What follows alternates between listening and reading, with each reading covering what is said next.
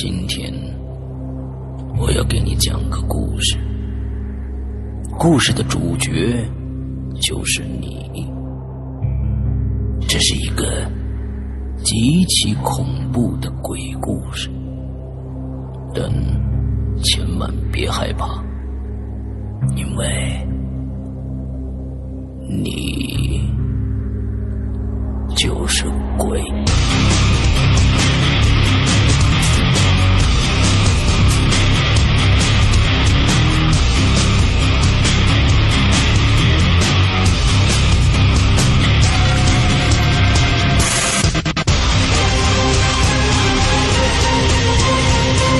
你现在收听到的是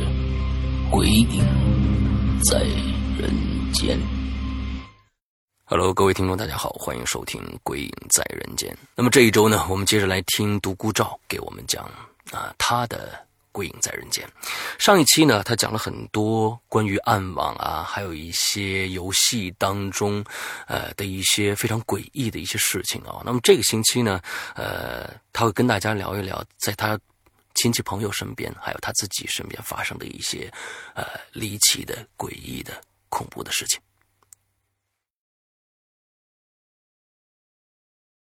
呃，剩下的几个故事呢，我想讲一些我身边人这个分享给我的一些这个诡异的经历。我先说一个美国老兵的故事吧。这个人呢，是我在医院实习的时候认识的。他呢，参加过二战。当时已经是二战末期了，应该是一九四四年七月份左右，他接受到了一个这个呃太平洋太平洋上的这个夺岛任务。大家都知道，当时美军采取的是跳岛战术，就采取这个连续不断的抢滩登陆战，然后一个岛一个岛的吞并，来不断这个压缩呃日军的防御圈。那么他接到的任务呢，是跟随这个美军呃陆战队第二师登陆天宁岛。天宁岛啊，这里也是个梗。我想了解二战历史的同学听到这个岛已经开始兴奋了吧？啊，这个他们登陆天宁岛的过程非常不顺利啊，因为当时这个日军已经到了穷途末路了，所以就在垂死挣扎。而且这个日本国内的宣传也是这个要要响应天皇的号召，举国玉碎嘛，所以打得非常非常的拼命。他们费了这个。呃，就是付出了非常非常惨痛的这个伤亡，才勉强登岛啊。但是毕竟实力相差悬殊，所以这个呃岛上的日军很快就陷入了这种弹尽粮绝的状态，所以只能在夜间啊发动偷袭来削削弱这个美军的战斗力。呃，为了防止这个日军的偷袭呢，这个白大爷所在的这个呃小队呢，就特地成立了一个侦察部。在晚上呢，负责在营地周围巡逻。这天呢，白大爷，啊，为什么叫白大爷呢？这个稍微解释一下，因为这个老头呢，他姓 White，就是就是那个白嘛，所以我们就姑且称他为白大爷吧。呃，这个白大爷呢，他，呃，我讲到哪儿？哦，他夜间巡逻啊。这天呢，他就突然这个在营地呃外呢一公里处的范围内巡逻。这是这是在这个密林的中心部位了。突然之间呢，听到这个有枪声，而且枪声离他们的距离还很近，于是他们就赶紧误导规避啊。但是枪声呢，只持续了一段时间就没有了。而且奇怪的是呢，大家知道，如果有子弹冲着你飞过来的话呢，除了听到枪声，经验丰富的老兵是可以感受到子弹的。但是这个白老头呢，这个这个这个白大爷呢，他。根本没有感受到子弹的存在，只是听到了枪声。纳闷之余呢，这个呃，他们的这个队长呢，小队长呢，就呃，这个这个召集了这个白大爷和其他的几个这种这个精锐步兵呢，说这个你们先去前面探探路，我们在后方这个守护。如果一段时间之内呢，你们没有回来呢，我们就会招更多的人过来这个搜查。那如果有任何情报呢，你们就及时回复。那白大爷呢，也就和其他几个战友呢，就就开始向前这个探查嘛。随着他们向前匍匐前进了大概有两百米的距离吧，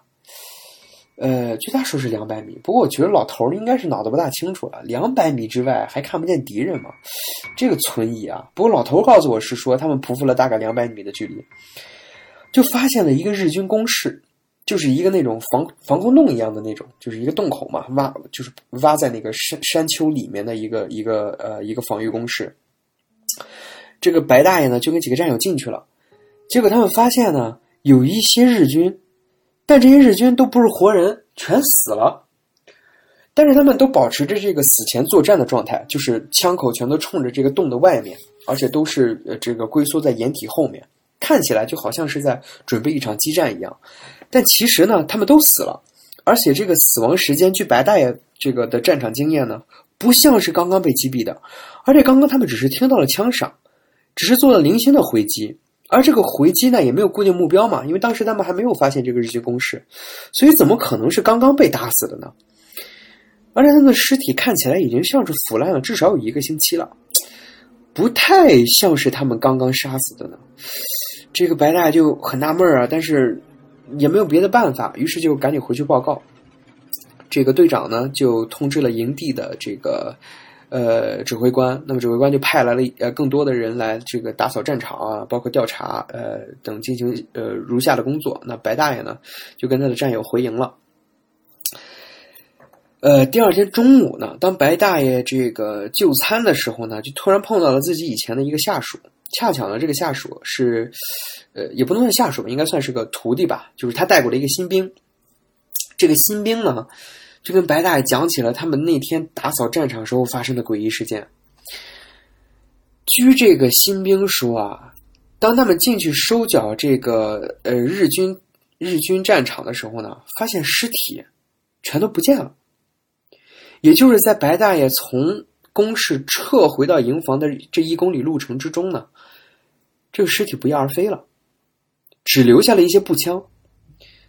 于是这个探查小组就把这些步枪给收缴回了这个营部。但是根据营部以往的这个记录呢，一星期之前就在他们发现的工事周围，美军曾经和日军有过一场遭遇战。那日军呢？是因为弹尽粮绝，所以偷偷的这个在夜里跑出来想找点吃的和这个柴火，没想到正好碰上了义军，这个很轻易的呢，日军就有零呃美军就有零战损呢，全歼了这一小股部队。那么当时就缴获了他们的这个步枪，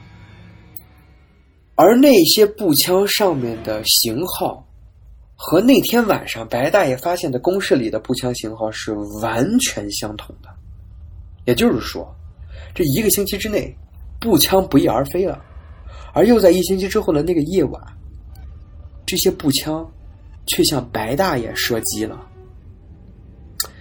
这件事就诡异了啊！到底是谁把这个步枪拿走的？又是谁开的枪？无人知道。白大后来就怀疑啊，说是不是你们这个数据搞错了呀？这个新兵就矢口否认，说这个数据不会有错。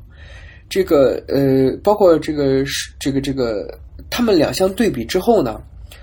发现有两个数据，就是一个星期之前呢，这个步枪有一个收缴数据；一个星期之后又有一个收缴数据。当他们对比这两个数据的时候呢，才发现这两个数据啊，就是这两个记录的枪号啊是完全相同的，并且后来收缴回来的这批试枪上面呢，弹仓里面有明显的火药残余。而且弹这个呃这个这个步枪弹道上面还有新的划痕。这个新的磨损痕迹，也就是说，当晚伏击白大爷的那些步枪，就是一个星期前已经被缴获的这些步枪。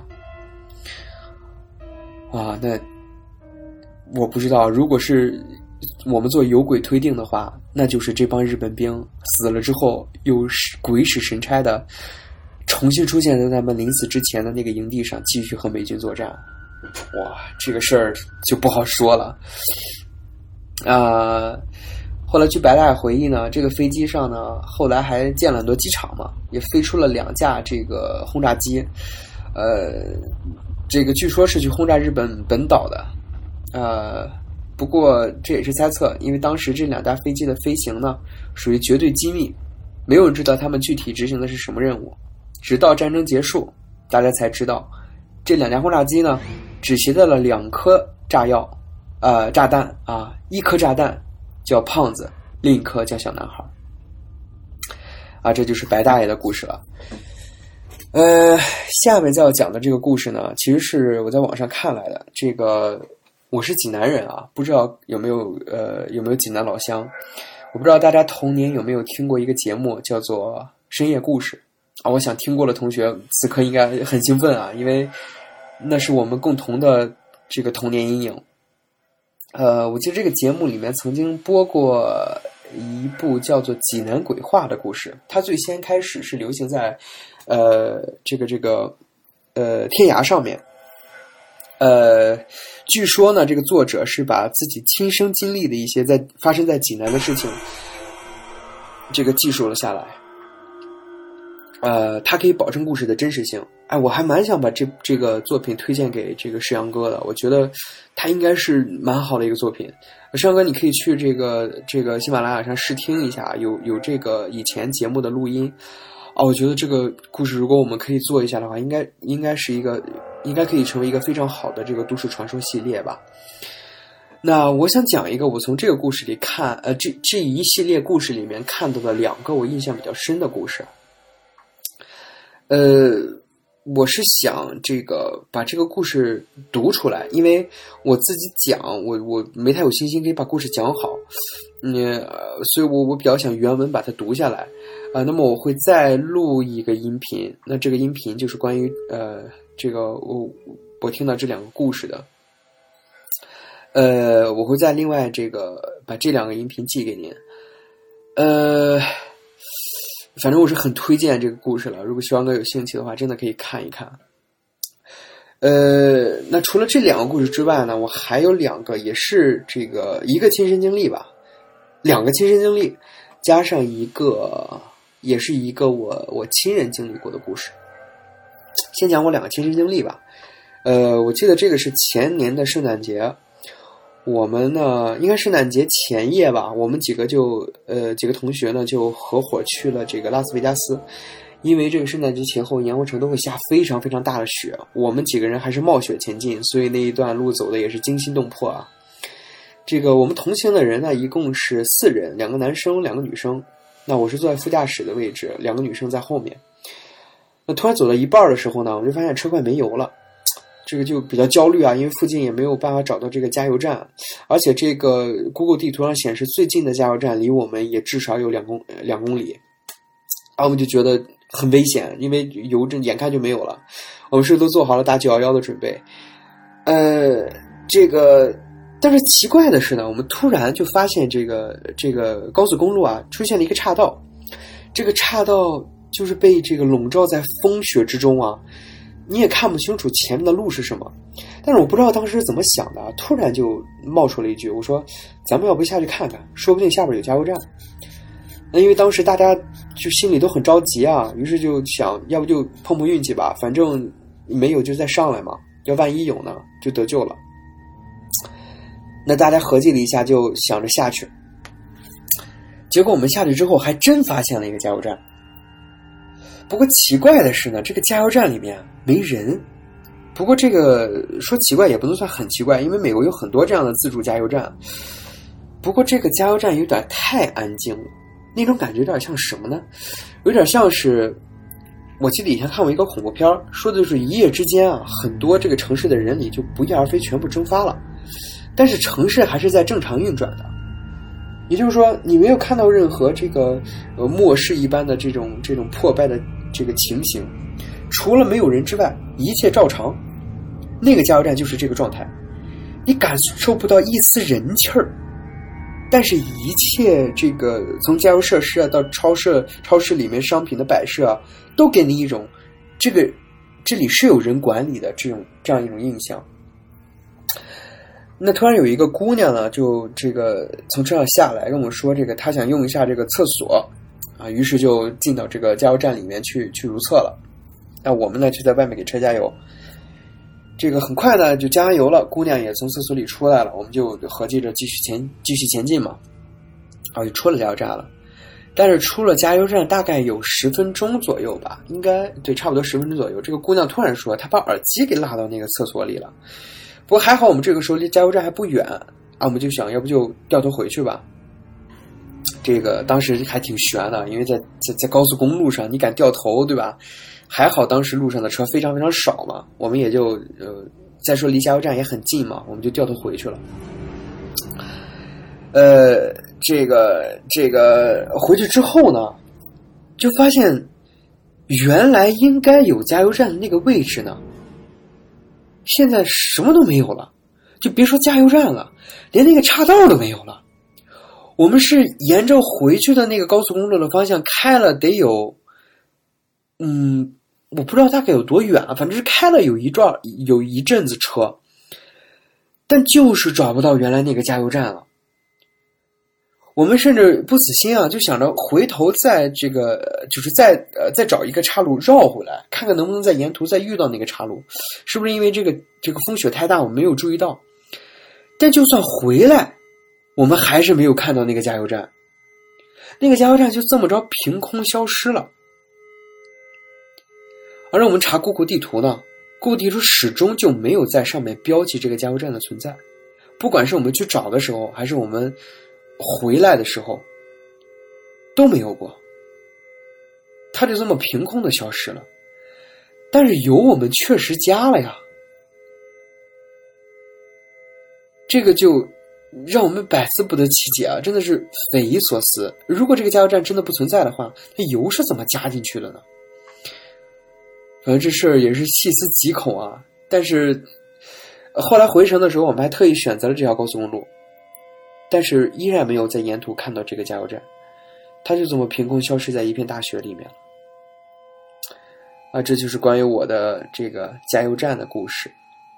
另外一个故事呢，是是在医院经历的故事。这个我在引流文上面曾经写过，不过那是多年前的事了。我在这就再再重提一遍吧。那天晚上呢是凌晨三点，我刚刚结束工作，这个楼里面早就已经空了，这个没有人了，就剩下我一个。那么我从医学院回去呢，需要经过一个走廊，这个走廊是连接那个医学院主楼和医院主楼的。呃，这个主楼上面堆放着很多不用的那个医用器、医疗器材啊，就是有一些床啊、像轮椅啊之类的这样的东西。我当时呢有一种奇怪的感觉，就是老觉得背后有人跟着我，但是每次我回头检查的时候呢，都看不到人，就只有我一个。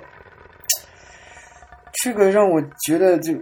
很心慌啊，但是确实也看不到人，于是我就只能本能的加快了脚步啊，想着赶紧离开这个是非之地。但奇怪的是呢，当时我没有感觉到奇怪，因为我每次回头检查的时候都能看到一个轮椅。不过这个因为因为走廊上堆堆着很多类似的轮椅嘛，所以我也就没在意。但是那种被人盯着的感觉呢，始终很强烈，而且变得越来越强烈。那我就不禁开始跑起来，因为确实很害怕嘛。我就冲着这个门口跑了过去，然后跑的这个过程中，我还是在回头查看，他依然没有看到任何人，但是那种感觉也是越发的强烈，直到我离开这个走廊的那一刹那，这感觉才消失。走廊对面呢是这个呃神经外科的重症监护室，人声鼎沸的，也是蛮热闹的，所以我就就没有再害怕了。于是我就开始回想刚刚的那个事儿，到底为什么我会出现一种别人在盯着我的感觉？于是我就突然回忆起了一个让我不解的这个细节啊，同时就是一一股不寒而栗。怎么回事呢？大家还记得我回头查看的时候，曾经看到一个一个这个这个呃轮椅吧？我想有生活经验的人一定知道，如果这个轮椅是固定在那不动的话。不管你怎么跑啊，你跑得快好也好，还是慢也好，这个轮椅始终是离你越来越远，你看它也是变得越来越小的，对吧？这是正常状况。可我那个轮椅的大小位置就没变过样，也就是说，要么是我眼花了，要么就是这个轮椅一直在和我保持同向同速运动。但是轮椅上根本就没人，我靠！说到这一段的时候，我都起鸡皮疙瘩了。一个没有人的轮椅在悄悄跟着我走，但是他如此悄无声息，以至于我根本没有发觉他在跟着我。于是我突然发现，那种被跟着的感觉不是来源于某个生物或某个人，而是来源于一个轮椅。哇，这件事真的是我的亲身经历，我真的到现在我还觉得想起它有些不寒而栗啊。呃，关于医院呢，还有另外一件事情，这是我的一个呃同学告诉我的，他呢在国内读医学院，呃，当年是好像是最后一年还是我不太清楚国内的这个呃这个呃。呃，流程，据说是要去学校做做一个叫规范化培训的东西。当时呢，他一块吃饭的时候啊，就有一个在在那个停尸房看门的这个老医生啊，和他一块吃。这个聊着聊着天呢，就突然聊起了这个自己曾经历过的一个诡异的事件。那应该是在他参加规培的两年之前，这个老医生呢，有一天晚上继续在这个停尸房呢值班，就突然呢，就从电梯上下了一个姑娘。这个姑娘看起来满脸愁容，好像是在寻找什么，而突然就找到了这个这个老医生的呃这个面前嘛，就问这个医生说：“说大夫啊，我在找我的孩子，你有没有看到我的孩子？”这个老医生就感到很奇怪啊，说：“你是某个这个科室的护士啊，还是什么？说这是停尸房啊，你来这儿找你的孩子干嘛？”这个女孩呢，也不多做解释，就只是哭，一边哭还一边在那嘟囔着说：“我要我的孩子，我知道他在这儿，我要我的孩子。”这个老医生就有点害怕，也有点惊讶，然后他就说：“那那要不你先在这等着，我去找一个这个别的医生来，呃，这个看看能不能帮上你。”当然也是他这个医生也解释嘛，说他当时确实有点害怕，他是想去找一个这个这个人来来壮壮胆儿。所以他就啊，也也没有多寒暄吧，就赶紧这个从楼梯上楼去找去找人了。等他带着医生再下来的时候呢，这姑娘就不见了。这个老医生和这个医生都是这个一脸懵逼啊，这不知道这到底发生了什么。但由于这姑娘也不见了，他们也就没有再多想。那此事就暂时就暂时罢了。结果就在这件事发生的三天之后。这个老大夫呢，值班的时候突然就接到了一个这个尸体，呃，据这个送尸体下来的医生跟他说呢，这个女孩刚死，怎么死的呢？是早产，啊，不是不是早产的难产，这个医生没救过来，孩子和这个这个这个母亲都不幸去世了。啊，这个老中医就这个老医生啊，就就表达了一些这个惋惜吧，然后就开始办理这个这个停尸手续。结果就在他检查尸体的时候，突然就哇呆立当场啊，因为这个尸体长得跟前几天来看他的那个女孩一模一样。但奇怪的是呢，这个老老老值班医生记得很清楚，那个几天前来过的女孩。根本就没怀过孕，这就是关于这个值班医生的故事。也就是说呢，几年几天之后可能会死去的那个妈妈，却在几天前来停尸间见了一眼这个老医生。但是有诸多别扭的地方，我至今也是想不明白啊。不过据那个同学说，他这个故事的真实性可以百分之百的把呃保证。至今呢，他都没有办法给出一个合理解释。呃，sorry，摄像哥，我突然又想起了一个故事啊，真的不好意思啊，我这个事先可能没有做好整理啊，这个故事是一二呃，这是接二连三的又又又出现在我脑脑子里面。这个故事呢，也是一个都市传说，它也和一个游戏有关。说当时在这个呃掌机时代，曾经有一个游戏叫做哥斯拉，这个有个美国玩家，他是非常喜欢玩这个游戏。后来等他长大之后呢，就想从这个网上淘一个这样的游戏来看看，这个回忆一下童年吧，也就是。但是他找了很多很多网站都没有发现这个卡带，于是这件事情呢也就不了了之了。结果有一天呢，他的一个朋友联系到他说，他手上正好有一个这个，呃，这个哥斯拉这个游戏。呃，于是他就迫不及待从朋友手里借来啊，然后想要呃想要赶紧重温一下童年的回忆。就正当他玩这个游戏的时候呢，突然发现这个游戏好像和他以前玩的那个版本不太一样。以前那个版本的游戏就是你操纵哥斯拉去打各种怪兽啊，然后通关之类的。结果就在打到另外一个呃，也是东宝集团的一个怪物。这个呃，我不知道这个山哥有没有看过那个呃哥斯拉系列电影。最初的那个东宝集团的这些这个哥斯拉电影里面，哥斯拉曾经大战过很多很多这个这个呃怪兽。呃，他打过这个金刚，对吧？还打过一些其他东宝公司的怪兽。而这个游戏里面呢，有一个章鱼怪，这个章鱼怪也是这个和哥斯拉齐名的一个怪物。结果就发现游戏里这个章鱼怪的那个红色的眼睛的那个地方就开始慢慢的失真，从他的眼睛就开始放射出一些那个红色的这个乱码，就是这个乱码就开始布满整个屏幕，是那种放射状的布满整个屏幕，最后以至于整个画面都花了。他就猜想是不是，呃，这个这个卡带因为是年龄年龄太大了，然后有些老化呀，所以他就把卡带呃拆下来，然后做了一些保养，然后清理一下灰尘，又插进去重新玩。结果他再次进入游戏的时候呢，就发现更多奇怪的地方。他通关了这个章鱼怪之后呢，突然出现了一个以前在游戏里没有出现过的怪物。这怪物长什么样呢？你看过伊藤润二的鱼吗？就是那个样子。就是有一个人一样的东西被一个像八角机械的一个一个架子一样困在上面，然后张着一张非常巨大的嘴在追他。这时候你哥斯拉不管怎么攻击这个怪物，这个怪物都没有任何反应。也就是说你的攻击突然无效了。而就在这个时候，本来应该显示血条的部分，突然变成了一串英语字母，叫做 “run”，就是跑。这个我会随着我的这个邮件一并把图片传给你，你就会知道我我我这个这个游戏的画面是什么样子的。这个 run 出现之后呢，这个怪物就开始追这个哥斯拉，而玩而那个那个美国的玩家呢，就只能选择逃跑，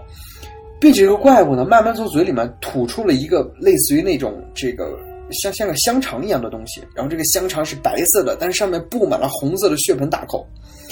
然后。这个怪物就一路追，这个玩家就一路跑。随着他跑的过程中呢，这个背面这个这个背景上就出现了一团火焰。奇怪的是，这个火焰的帧数非常的足。这个呃，山哥，你知道那个掌机时代啊，这个呃呃这些游戏都是像素游戏，就像超级马里奥一样，它的显示水平是不会很高的。即使是火焰做出的效果，也是那种非常粗略的呃非常粗糙的那种像素点的效果。但是这个游戏里的火焰却非常的真，以至于呢，这个掌机的这个显示水平是根本不可能显示这么高清画质的火焰的，而那个时候的游戏卡带也不可能做到这么清晰的画质。这个玩家就觉得有点吓人，不知道该怎么办好了。但是他也只能继续游戏，因为他有一半还是非常好奇，想知道后面会发生什么。结果就在他逃跑这个过程中，这个怪物突然又吐出了一个这个火球。这个火球中间就出现了一张红色的一个巨大的填满整张屏幕的这个骷髅脸。同样的，这个火这个火焰的画面也是帧数非常的足，看起来不像是那个年代的游戏应该有的这个制作水平，应该有的这个画面水平。就在他逃跑的过程中呢，突然之间这个游戏就黑屏了。等这个屏幕再恢复的时候呢，游戏画面就消失了，取而代之的。是一连串特别奇怪的问题，就是这个这个画面的上方会出现一条问题，然后下面会有 yes 或 no 这两个选项，那玩家只能选择这个用哥斯拉选择 yes 或者 no，就变成这样一个游戏画面。诡异的是这些问题，开始的时候一些问题还很很这个常见，比如说你喜欢猫还是喜欢狗，你是什么血型之类的，但这个问题越问就越奇怪，比如说这个里面有一个问题叫。你有没有被你妈妈性侵过？或者你有没有幻想过和你的妹妹做爱？还有一些，比如这个，你有没有杀过人？你有没有吃过人肉之类？就是这些看起来非常非常恐怖的这个问题。而且在这个问题的下方呢，还有一个那种人脸表情的那种，就有点像是咱现在用那个 emoji 那种叫，我不知道中文是什么，就是就是那种 emoji 表情呃表情包吧，可能就类似于那种东西。随着你回答问题的不同，这个表情包还会变化出不同的表情给你。这个人就百思不得其解，不知这个卡带到底出了哪些哪些问题啊？啊，无独有偶，同样的卡带诡异事件呢，在日本也发生过。呃，不知道这个呃，这个山高有没有听说过一个叫呃，叫《塞尔达传说》的游戏，最近刚刚出了一个那个 Switch，就是任天堂的那个 Switch，呃，游戏机。据说这个游戏机唯一的卖点就是这个《塞尔达传说》嘛。这个故事就和《塞尔达传说》的这个游戏有关系。说这个《塞尔达传说》曾经推出过一款游戏，叫做呃呃，叫做《穆修拉的假面》，是这个游戏的一个系列作品。那。有一个小孩儿，这个也是这个塞尔达传说的忠实拥拥趸啊，他就非常喜欢玩这个穆修拉的假面。呃，他还有那种就是收集癖，喜欢收集各种不同版本的这个穆修拉假面。结果有一天呢，他在这个椅背上就拍到了呃一个版本的这个游戏卡带。结果玩的过程中呢，他就突然发现这个游戏自身啊是带着一个存档的，于是出于好奇呢，就读取了这个存档。结果在运行游戏的时候，就发现啊，他在操控塞尔达的时候，身边总是跟着一个小男孩就是他好像是游戏里的一个 NPC 一样。说这个小男孩呢，就会影响这个他操纵这个塞尔达的这个游戏进度。有的时候呢，会突然跑到塞尔达面前，然后做出一个鬼脸有的时候呢，就会问一些。这个塞尔达一些莫名其妙的问题，就是这个游戏就会变成那种这个恋爱养成一类的游戏，你就会和这个小男孩对话，这个小男孩就会透露给你说，说他很悲伤，说他在这个游戏世界里面过得很很凄凉，还说他如果那一年没有去那条河的话就不会死，还会这个时不时的暗示这个玩家说他其实是被一个叫呃一个一个这个成年人给淹死的。这个随着你跟他交流的这个深入呢，这个 NPC 还会告诉你他的名字叫 Ben。结果这个玩游戏的小男孩就觉得还蛮诡异的，于是就把自己的这个经历抛到了网上去。结果就有人调查了这个呃这个以贝的信息，发现这个卖以贝这个卡带的人啊，提供了一段这个以就是这个他是从哪里搞到这个卡带的。这个有人就是研究，呃，就登录那个这个最初出售卡带的那个城市的这个警察局网站，想要看看这个笨是不是真的存在。结果还真的发现，在这个警察局备案的目录里面啊，有一个叫笨的小男孩，在河里边被溺被溺死了。但当时得出的结论呢，是意外身亡。但是由于这个卡带的出现，就很多这个这个小男孩笨的死因就开始变得扑朔迷离，很多人就相信啊，这个笨的冤魂其实就 copy 到了这个卡带上面，希望得到这卡带的人可以帮他伸冤啊。但是具体是不是真的，谁也不知道，这是一个传说。呃，类似的事情倒是还发生过一起，也是在美国，这个。当时还没有这个电子游戏的时候呢，就是大家一般都是玩桌游嘛。当时曾经这个盛行过一种桌游，就是，呃呃，随着这个桌游还会附赠你一个录像带，这个录像带呢就会播放一些这个背景音乐啊之类的东西，呃，甚至里面会有一个这个这个 NPC 角色会和你聊天儿。这个，比如说这个，他会他会指挥这个游戏的进度，比如说这个下一轮该谁了，然后上一轮谁犯规了之类，就就这样的对话吧。总之就会给你一种更加强烈的这个游戏代入感。结果我要说的这个呢，就是这么一个游戏，它叫呃，它叫 Rap Rats，就是翻译成中文就叫饶舌鼠或者叫说唱鼠，呃。这个故事呢，是也是被一个这个美国的网民抛到了这个论坛上面，呃，我们就暂且称呼他为 C 先生吧。说这个 C 先生小时候呢，这个曾经也是想买一个星球大战的这种这种桌呃桌面游戏的，但是因为那个呃有限制级，所以他的年龄是不能买这样的游戏的。所以他妈妈呢，为了满足他的这个请要求呢，就去这个这个游戏店里面买了一个叫。Repress 就是说唱鼠的这么一个游戏给他，他以为这是一个这种少儿游戏，就是感觉还好。但是回家一播放这个卡带，才发现事实根本不是这样。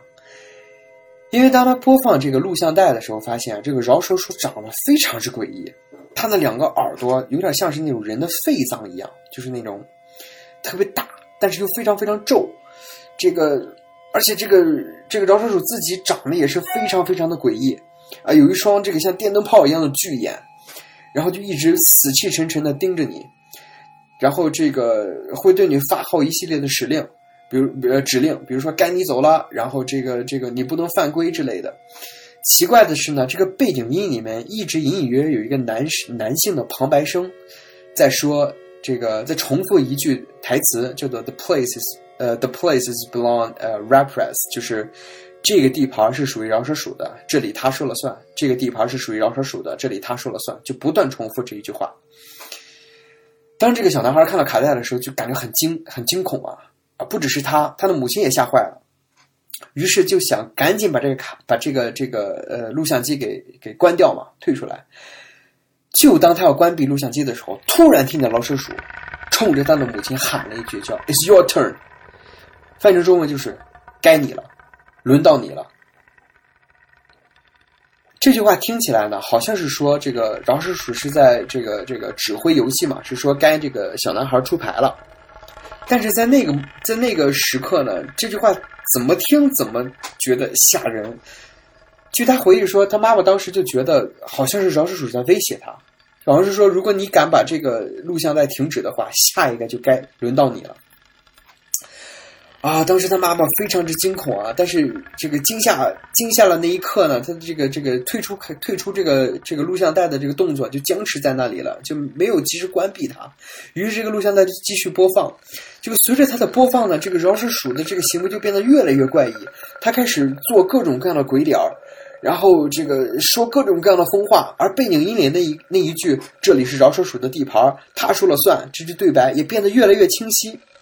结果后来呢？这个画面就开始闪动，结果在这闪动的过程中呢，就会出现一些其他的画面。我不知道这个山羊哥有没有看过那种老式的录像带，就是因为如果这个录像带被反复录制过呢，它就会不小心这个录进别的视频去进去。这个所以在这个抖动的画面里面呢，就出现了一些其他的画面，比如说有拿针扎眼球啊。拿这个柳叶刀开胸啊，还有拿这个电锯啊，就是锯开人的这个头盖骨啊，就类似于这种非常血腥诡异的画面。还有一些这个，还有一些，比如说有一个人疯狂的冲着镜头摇头啊，还有这个一个人是背对着你拿后脑勺冲着你笑啊，还有一些小丑啊，就是就是那种那种很恐怖的小丑做鬼脸的那个画面。还有一些时候呢，画面会出现雪花点儿，然后背景音里就传出了那种女人非常绝望和惊恐的尖叫。结果这个母亲就当时就受不了了，这个这个玩家，这个美国玩家也是，这个 C 先生也是吓得嚎啕大哭。这个他妈妈就赶紧把这个这个卡带退出来了，并且把他这个，并且向这个孩子保证说，他一定会把这个这个这个光盘给呃这个这个卡带给丢弃掉的，然后就安慰 C 先生嘛。呃，结果后来呢？据这个 C 先生母亲说，他确实是把这个卡带处理掉了，然后这件事情也就也就暂时这个被淡忘了。因为除了这些诡异画面之外，倒也没有发发生其他更加恐怖的事情嘛，大家就渐渐淡忘了这件事。直到多年之后呢，这个 C 先生长大成人，带着他的女朋友回呃回家，这个这个呃娱乐吧。哎，我，sorry，我这个感觉自己有些词穷了，太长时间没有没有没有讲中文了，所以就退步了。嗯，呃，就带他女朋友回家，这个这个玩吧。然后不知道为什么，就突然在这个储藏室里面，这个发现再次发现了这个说唱鼠的录像带。这个他女朋友就好奇啊，说自己从来没有见过这个东西，不知道这个是什么。结果鬼使神差的呢，这个 C 先生就又拿来了这个家里这个老式的录像机，又播放了一个这样的，又播放了一遍这个卡带。结果这一次呢，也不知道为什么，出现在画面里的竟然不是饶舌鼠，不是这个说唱鼠，而是另外的一个画面。画面好像是一个手术的过程，就是一个一个。外科手术的过程，几个医生啊沉默不语的在冲着一个看起来好像也不像是病人，而像是尸体的一个东西在在开刀，然后就可以看到这个血水啊从这个尸体的腹腔和胸腔里面涌出来，它不是那种啪喷射出来，它是那种就像就像这个泉水一样一股一股的冒出来，然后就淹没了这个尸体，又淹没了这个尸体周围周围的地板，然后。慢慢的，整个画面都开始变成那种鲜血的红色。但几个医生还是在那里认真的割这个尸体，越看越觉得他们不像是在治疗这个病人，而像是在分尸。当时他的女朋友吓坏了，然后这个这个这个呃 C 先生也是一脸惊恐，就赶忙要冲过去把这个呃录像机关掉。就在这个时候，突然饶舌鼠又出现，就看这个饶舌鼠的脸好像在随着这个卡带变老一样，明显出现了很多皱纹。而且他那两个大耳朵也开始挛缩起来，就缩成了一团，好像脱水了一样。然后他有一种非常沙哑的，像老人一样的声音，冲着这个 C 先生喊道：“It's your turn, It's your turn，轮到你了。”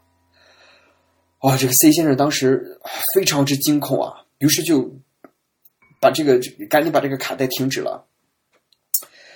呃，这个这个叫。饶饶舌鼠的这个游戏呢，如果有这个可以可以这个登录一倍的同学呢，你可以上网去查查，现在仍然是可以买到这个卡带的。如果你好奇，你可以买回来试试，看看是不是真的如作者所所说的那么诡异。呃，他剖他把这个自己的亲身经历剖到这个网上之后呢，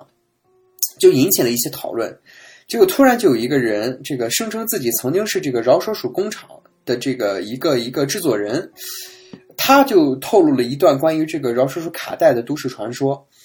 他说啊，这个当年正是这个呃游戏产业蓬勃发展的时期，所以这个饶舌鼠这个游戏呢就就卖的非常好，供不应求。为了节约这个成本呢，这个公司就把这个饶舌鼠的制作，因为它是个桌面游戏嘛，有很多饶舌鼠的公仔啊，还有纸牌，都需要制作。这个为了节省成本呢，他们就把这个工厂搬到了海地。海地，各位同学，这个地点很重要。那儿有什么，我就不说了，大家心里都很清楚，对吧？但是这个，因为海地都是一些这个低端的劳动力嘛，所以这个呃，公司的老板，这个说唱手公司的老板就开始残酷的压榨这些工人，也不给他们足够的休息时间，也也也不让他们这个放假，而且还压榨他们的工资。总之就是血汗工厂啊。结果有一天呢。因为过度疲劳，有一个有一个小女孩儿，呃，不是小女孩儿，有一个有一个女工，这个女工这个不小心就把自己的手卷进那个机器里了，因为这个机器啊力量特别大，就把她的手给压残了。结果这个这个公司的这个老总就赶紧赶紧派人把这个小女孩送到医院急救啊，然后还好是脱离了生命危险，但是手是废了。按照当时的合同呢，这个公司老板是需要赔偿这个小女孩的，但因为是在海地，这个老板就想要赖账，就不想赔这笔钱。那这件事儿呢，就引起了这个女孩母亲的愤怒，这个女孩母亲就要去跟他打官司。于是这个老板呢，就动用自己手下的这个算是黑道势力吧，就就就怎么说，就把这个可怜的母亲给轰走了，还扬言说，如果你不服，就去打官司。结果这件事把这个贫贫困的母亲啊，真的是快要逼上绝路了。于是有一天，他就非常这个气愤的来到了公司总部，并且在大厅里面大吵大嚷。他好像这个呃是在说什么咒语一样，呃也不知道是什么，反正是在呼唤一个好像是邪灵的名字。这个大家都以为他疯了呀。于是，这个公司的保安就把这个就想再次试图轰走这个女这个这个呃小女孩的妈妈，呃这个女工的妈妈。但是就在轰走她的过程中，这个拉扯中的过程中，这个女生这个这个女人就不断的冲着这个公司里的工作人员这个尖叫，说这个。呃，他好像是在呼唤一个邪神的名字吧，但是我也不知道那个词该怎么读。就说这个邪神会降临的，邪神会要你们的命的，什么我已经向邪神发出了诅咒的邀请，还一定会置你们于死地的。然后最后他被临拖出去之前，留下了这样一个诅咒，说任何一个玩这个说唱鼠的人都会受到邪神的诅咒。但是没有人相信他，大家都以为他疯了嘛。结果就在这件事情之后，这个饶舌鼠的这个说唱鼠的这个销量大减，公司也面临了这个这个非常非常巨大的这个经营压力，不久之后就破产了。还传出说，这个有一些公司的高层高管啊，因为这个债务压力而选择自杀的。呃，这个也有网友猜测说，其实这个呃老太太就是这个这个受伤女工的母亲啊，其实不是个普通人，她可能是海地巫毒教的一个女巫。不过这个也不好说，因为海地确实是一个巫毒教盛行的地方。呃，据说他在这个受到了这种这种非人待遇之后呢，就把这个饶舌鼠这个产品降下了诅咒。任何一个敢于提到饶舌鼠名字，还敢于玩这个饶舌鼠的人，都将受到邪神的诅咒。我这么说，我好像犯戒了啊！啊，But anyway，反正说都说了，就是反正。蛮恐怖的。据说这个你之所以能在游戏中看到这个画面呢，就是因为这个海底女人的诅咒。不过我更加倾向于相信，其实这个卡带是被翻录过的，有可能是有人在恶作剧啊，还是什么的，就故意做了这样一张卡带，才让它在市场流行。但具体到底是什么呢？我还还是不能确定，还是不能给一个明确的答案。但是大家想一想，如果说《饶舌鼠》里面的那些画面是真的的话，那这件事是不是变得更加扑朔迷离了呢？不清楚，反正蛮神秘。嗯，刚看了一下时间，大概录了有个二十分钟吧。我想要不就凑凑，说不定能再凑出一期节目来。那么，呃，下面就再给大家讲一个最近发生的事情吧。这个，呃，关心时事的同学应该听说，美国发生了一件有史以来最严重的枪击事件啊，就是那个拉斯维加斯这个赌场枪击事件。大概事件过程呢，就是，呃，在一个赌场那个宾馆，呃，前面的一个广场上面呢，正在举行一场这个摇滚音乐会。然后有一个，呃，赌徒，这个为了报复赌场，他就在这个，呃，住的那个宾馆的这个房间里面，朝着人群扫射，然后当场死亡了非常多人啊。后续这个受伤不治身亡的人也不计其数了。那这个严重事件呢，被官方认定呢。嗯，是这个是这个赌场的这个赌徒一人所为，但是有很多人就怀疑啊，说这个是不是真的？因为呃，这个事件给出的结论有点太潦草了，这是其一。其二呢，就是这个地点让人觉得非常的这个呃奇怪。其三呢，就是这个赌徒的动机，他既然是为了报复赌场，那为什么不去？这个射杀赌场里面的工作人员或者其他赌徒，而要向这个无辜的，呃，这个乐迷扫射呢？这也是存疑的。那么这件事情，这个就不得不再提一下暗网了啊。这个因为呃，这件事情的阴谋论的开端呢，就是在暗网上。我是怎么知道这个事儿的呢？是说这个 YouTube 上也有一个这个呃 ID 叫做体验师 Marco 的人，他呢常去发布一些他在暗网上得到的一些秘密啊、解密档案之类的。他本身好像是一个黑客，呃，这个那一天呢，他正在破解一个呃，就是一个是也是一个挺神秘的人给他发的一个 email 邮件。那这就是另外一个故事了，有个机会再讲给大家了。那么破解它的时候呢，有一个这个密码把它给卡住了，他就觉得就是破解了半天挺无聊的，所以就想去暗网上逛逛散散心。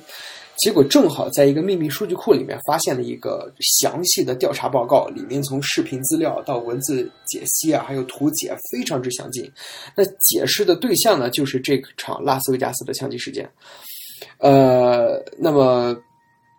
这个。他们就这个文件里面呢，就提出了刚刚我说的那三大疑点，就是这个疑犯的动机，还有就是这个行凶的地点，还有就是这个呃 FBI 给出的这个结论过于草率。其次呢，他还给出了这么几个这个存疑的地方，其中他提供了一个影片资料，大概是一个当时的这个呃乐迷用手机拍下的。他看这个楼上面啊。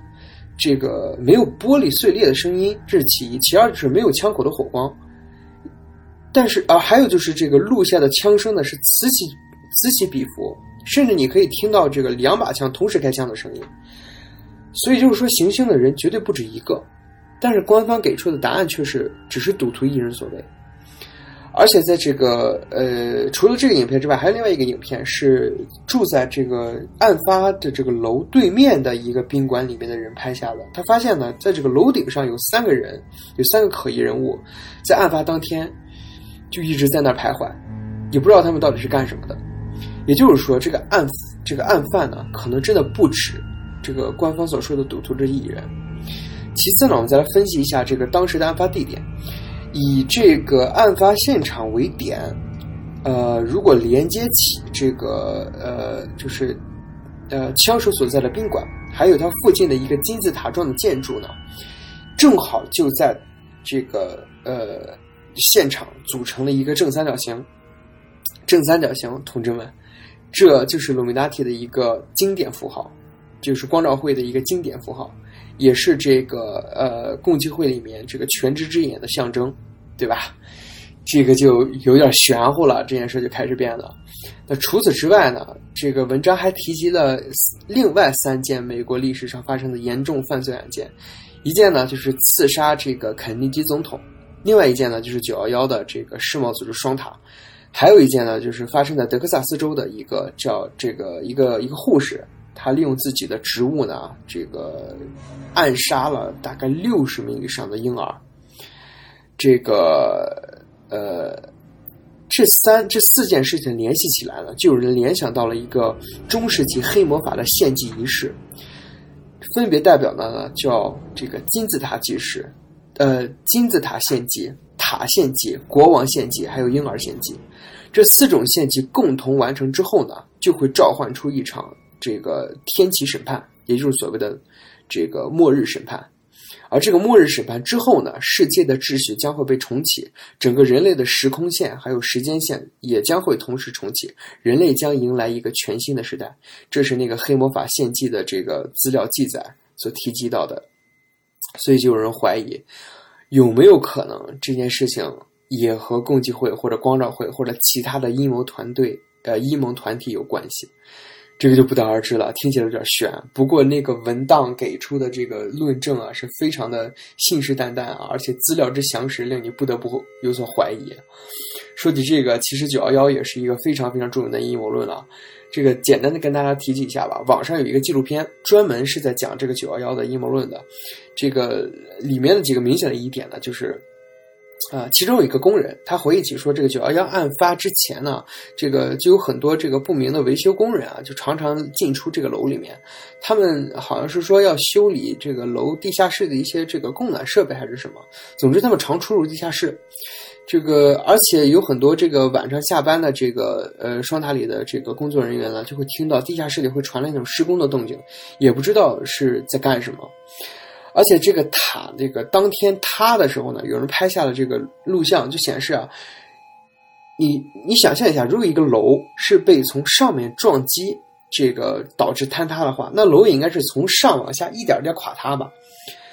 而不应该是从下往上塌吧。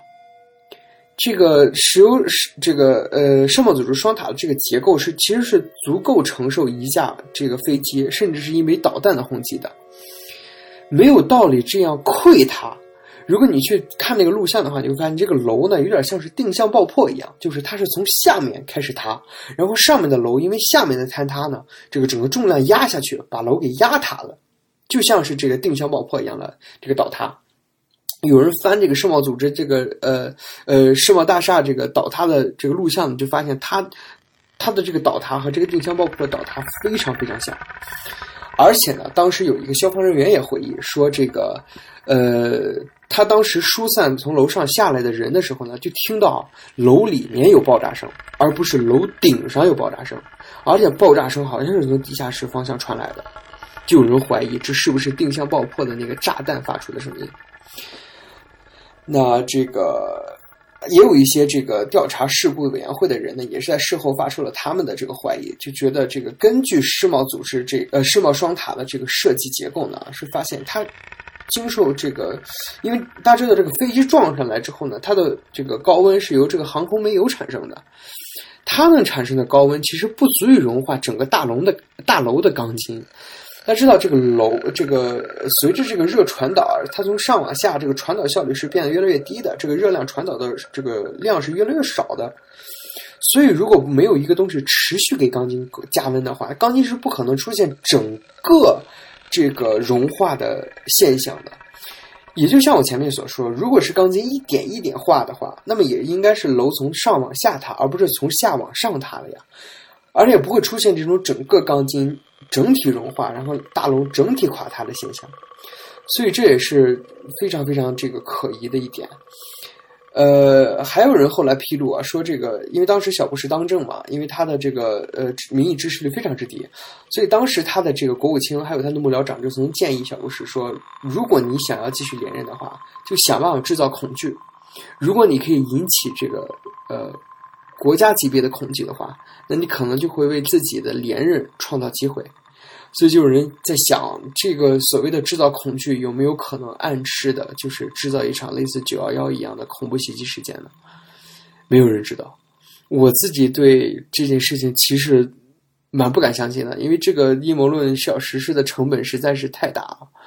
而且没有一个美国总统敢于为这样的事件承担责任吧。所以这件事情我觉得还是蛮悬的，我不敢，我不敢相信。好吧，哦，这又过了十分钟了，哦，这个整个整个音频看起来现在已经九十九十分钟之多了，我觉得到这里不得不暂停了。好吧，那我就呃怎么说呢，做个结束吧。哦，刚刚回听了一下，发现这个讲述的也不是很精彩啊，这个语言也比较匮乏。如果有什么